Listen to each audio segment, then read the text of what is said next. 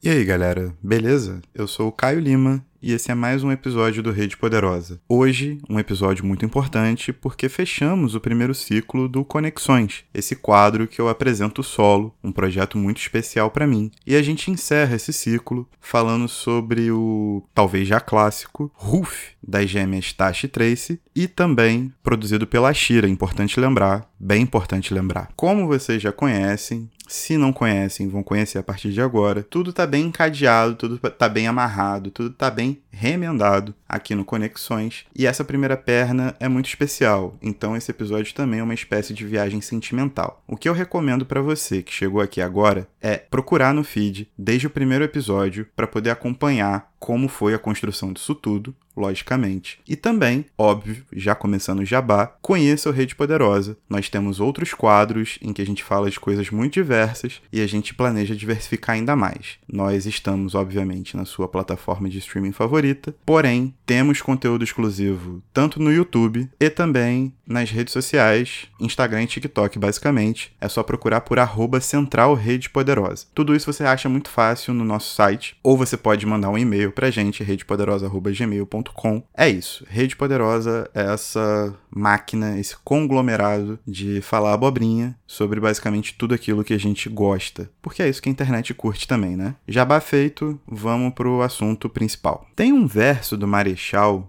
em que ele fala que só vai ficar satisfeito quando parar de rimar e falar com a presença, né? E isso me chamou muito a atenção durante muito tempo e me fez buscar, durante muito tempo, tirar minhas conclusões sobre artistas a partir das suas apresentações ao vivo, né? E é perfeitamente assim que começa o Conexões quando eu falo do Ícaros do BK, que é um disco performático na base. Ele fez para construir um show que trouxesse tudo aquilo que ele concebeu como ideia, não só para o projeto específico, o Ícaros, mas também para toda a carreira do BK. É um disco que consolida o BK como um grande artista, como um grande performer. Ele é feito para ser uma performance ao vivo. E todo mundo tem elogiado muito, acho que ele ganhou como show do ano em algum prêmio, e nada mais justo. Era o caminho que ele precisava seguir, era o caminho que ele queria seguir e construiu isso perfeitamente. Só que com o avanço das mídias digitais, eu acho que essa sensação acerca da presença, ela ficou muito poluída de certa forma. Ela ficou muito diferente e às vezes muito vaga, sabe? Porque tendo uma presença muito forte em redes sociais, por exemplo, você é capaz de identificar os seus artistas preferidos, seja eles quais forem, o mais participativo e o menos participativo em redes sociais, sem necessariamente precisar de vê-lo performar. Você consegue meio que criar uma referência de performance a partir desses cacos, dessas imagens, é, dessas possibilidades que as redes sociais trazem toda a sua rapidez, sua liquidez e sua hum, abrangência, né? Elas estão efetivamente em todas as áreas da nossa vida. E quando eu ouvi Ruff da primeira vez, e fui conhecer efetivamente a história da Tashi Tracy, eu acho que elas trilharam um caminho muito interessante e que versa de maneira muito oposta ao que eu falei no primeiro episódio em relação a performance como presença. Não que elas não performem, elas fazem muitos shows, têm feito cada vez mais shows, cada vez mais grandiosas, mas elas elaboraram ou elas reelaboraram essa minha primeira citação do Marechal, em que ele só estaria satisfeito quando parasse de rimar e falasse com a presença. Toda a construção das duas, desde que elas trabalham com MPIF, com It Favela, e aí elas migraram para a questão de serem DJs, e aí começaram a rimar e a participar de produção de eventos e N outras atividades, tudo isso fez com que a imagem delas fosse muito consolidada. Tudo isso fez com que, efetivamente, Tashi e Tracy se tornassem artistas sem que a gente precisasse ver Tashi Tracy, né? No sentido de que quando nos é falado o nome delas ou quando é anunciado de alguma forma um clipe, uma apresentação, uma participação numa entrevista, como foi no Podpah, que talvez tenha sido, né, a plataforma de maior visibilidade que elas tenham participado, a gente entende o que é Tashi Trace a partir de todas as movimentações anteriores a elas. A construção delas coloca Tashi Trace num patamar, num ideal. E a música, ela é esse espaço de expressão. Ela é efetivamente esse espaço de exteriorização de uma ideia, de um ideal, uma consolidação da performance. Então a gente está colocando aqui nesse embate uma ideia de performance como a apresentação ao vivo, como aquilo que acontece naquele espaço definido no tempo e que só acontece naquele espaço definido no tempo, onde o artista e o espectador estão de alguma forma presentes, existe algo que os faça dialogar. A arte, a apresentação, cria essa ponte. E aqui, com Tashi Trace, nós estamos falando de uma ideia de que a construção temporal de todos os seus trabalhos juntos, de tudo aquilo que elas já produziram, forma uma performance que é consolidada a partir de um produto cultural, de uma música, de um clipe, de um filme que elas façam, de uma peça que elas queiram participar, de alguma montagem artística em alguma apresentação de um museu, sei lá, elas se juntam com o Maxwell Alexandre, por exemplo, e fazem uma intervenção no galpão dele. É uma performance localizada, mas todo mundo já entende o potencial performático que as duas têm, sacou? A performance começa a partir da ideia que as duas já passaram através de todos os seus trabalhos antigos. E o mais interessante dessa dinâmica é que a internet, ou né, os meios digitais, na verdade, não só a internet, né, mas a possibilidade que a veiculação através da internet desses meios digitais trazem é que todo esse trabalho, todo esse fundo, ele não necessariamente aparece de maneira cronológica. Ela,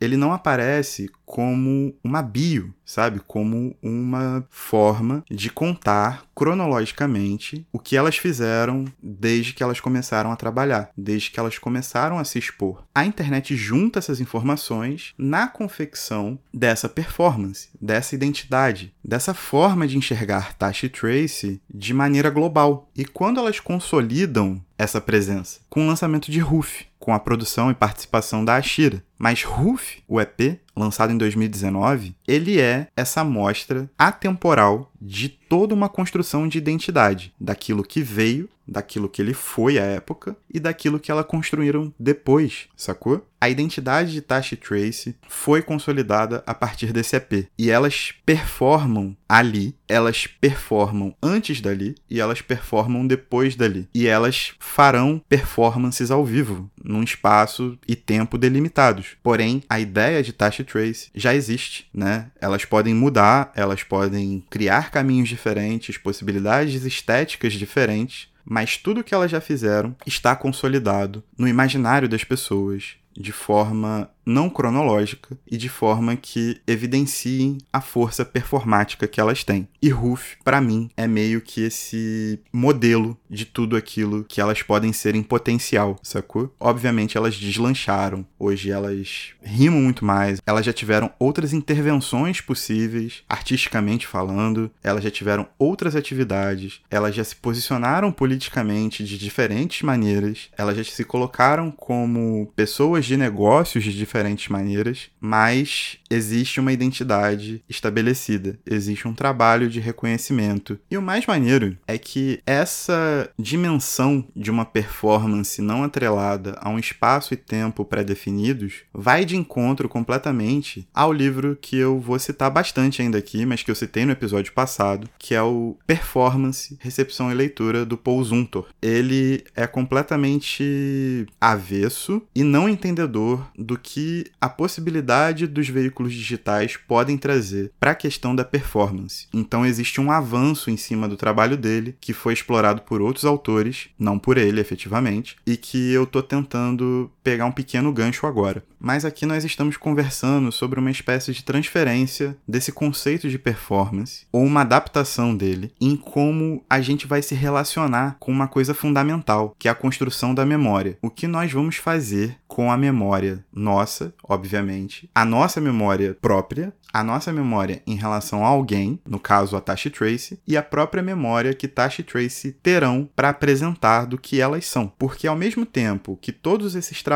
que elas reuniram ao longo de, sei lá, uma década, estão embutidos nesse caráter performático que elas apresentam sempre que lançam um produto novo, independente se é uma música, se é um clipe, se é uma atividade comercial, se é uma pintura, se é uma dança, o que quer que seja, como elas vão fazer para incluir esses recortes temporais que são tão importantes na sua memória e na memória dos seus ouvintes e a importância que isso teve para a construção das duas. E nesse ponto, Ruf é fundamental. Ruf é essa pedra que solidifica esses anos de trabalho numa música, numa performance que é digital, portanto está fora do tempo cronológico, ela pode ser acessada a qualquer momento e ser compreendida de diversas maneiras diferentes em qualquer espaço e qualquer tempo a partir de que você tem acesso, e ao mesmo tempo, tudo que é Tashi Trace está impregnado em Ruf todas essas dinâmicas, e por isso eu quis encerrar justamente falando sobre os meios digitais, elas estão sendo sentidas agora, enquanto nós estamos tentando construir uma ideia sobre elas, é enquanto elas estão efetivamente passando como um rolo compressor por cima da gente. E usá-las bem e consumi-las bem é uma parada muito difícil, porque existem uma série de condições para que a gente use e uma série de condições para que aquilo que a gente gosta chegue até nós. E aí a gente está falando sobre relações de algoritmo, a gente está falando sobre relações comerciais, relações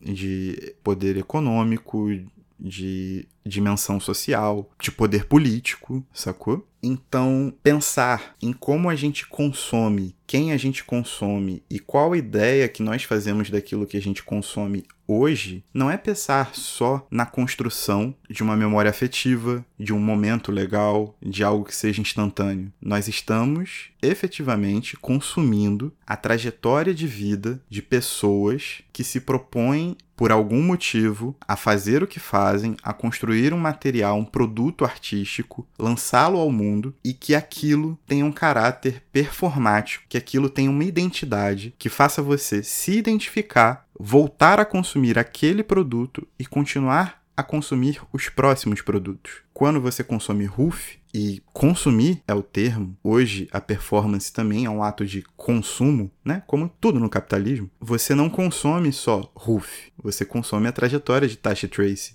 uma belíssima trajetória irretocável. Você consome o futuro da Tasha Trace. Tudo que elas lançaram depois de Roof, como música, como videoclipe, como performance, como shows que elas vendem, saca? E como a gente faz para trilhar esse caminho? Qual a conversa que a gente vai ter? Como a gente vai fazer essa conexão? Como a gente vai entender nossos gostos? Como a gente vai referenciar aquilo que nos é importante? Como a gente vai interceder por aqueles artistas que nós gostamos, como a gente vai se comunicar com eles, como a gente vai entendê-los na dimensão artística, na dimensão performática, mas também na dimensão pessoal. Tudo isso está muito interligado. E mesmo num produto muito pequeno, um EP de cinco faixas, a gente consegue contemplar, a gente consegue receber todo esse caráter performático. Incrível, né? Sobre questões da recepção nossa, seria a terceira parte do que é importante falar sobre esse livro do Zuntor. Só que isso vai ficar por um novo ciclo ciclo em que eu vou falar só sobre construção do gosto e como a gente recebe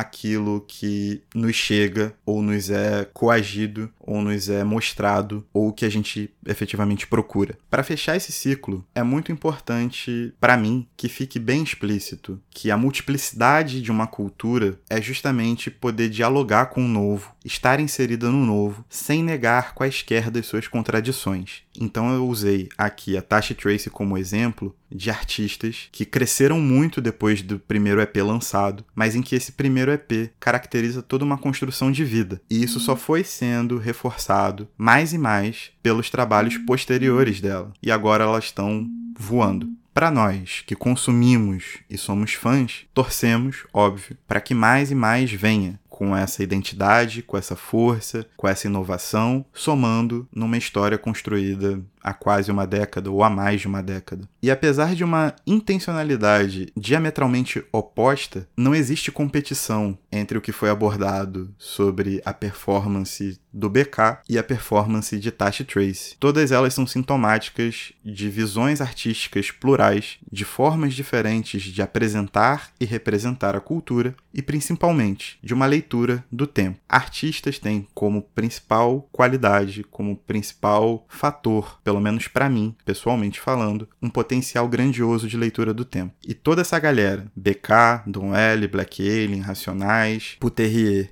e agora Tashi Trace, tem nessa dimensão de leitura do tempo a sua principal qualidade. Esse primeiro ciclo do Conexões se encerra com uma conversa sobre cultura, potencialidade da cultura e aquilo que torna o hip hop, para mim, uma vanguarda artística, talvez a única a partir da segunda metade do século XX e que até hoje vive até hoje vive, não sobrevive, ela vive. E minha humilde intenção é tentar elaborar um pouco dessas ideias a partir de referências teóricas um pouco mais pesadas às vezes, mas a maioria sempre de fácil acesso, tanto em relação à aquisição quanto em relação à leitura e entendimento. E nós partiremos para um segundo ciclo, que será um ciclo mais político, de ideia mais dura, de papo reto, de muitas abstrações, mas de uma concretude bastante latente. Então, preparem-se,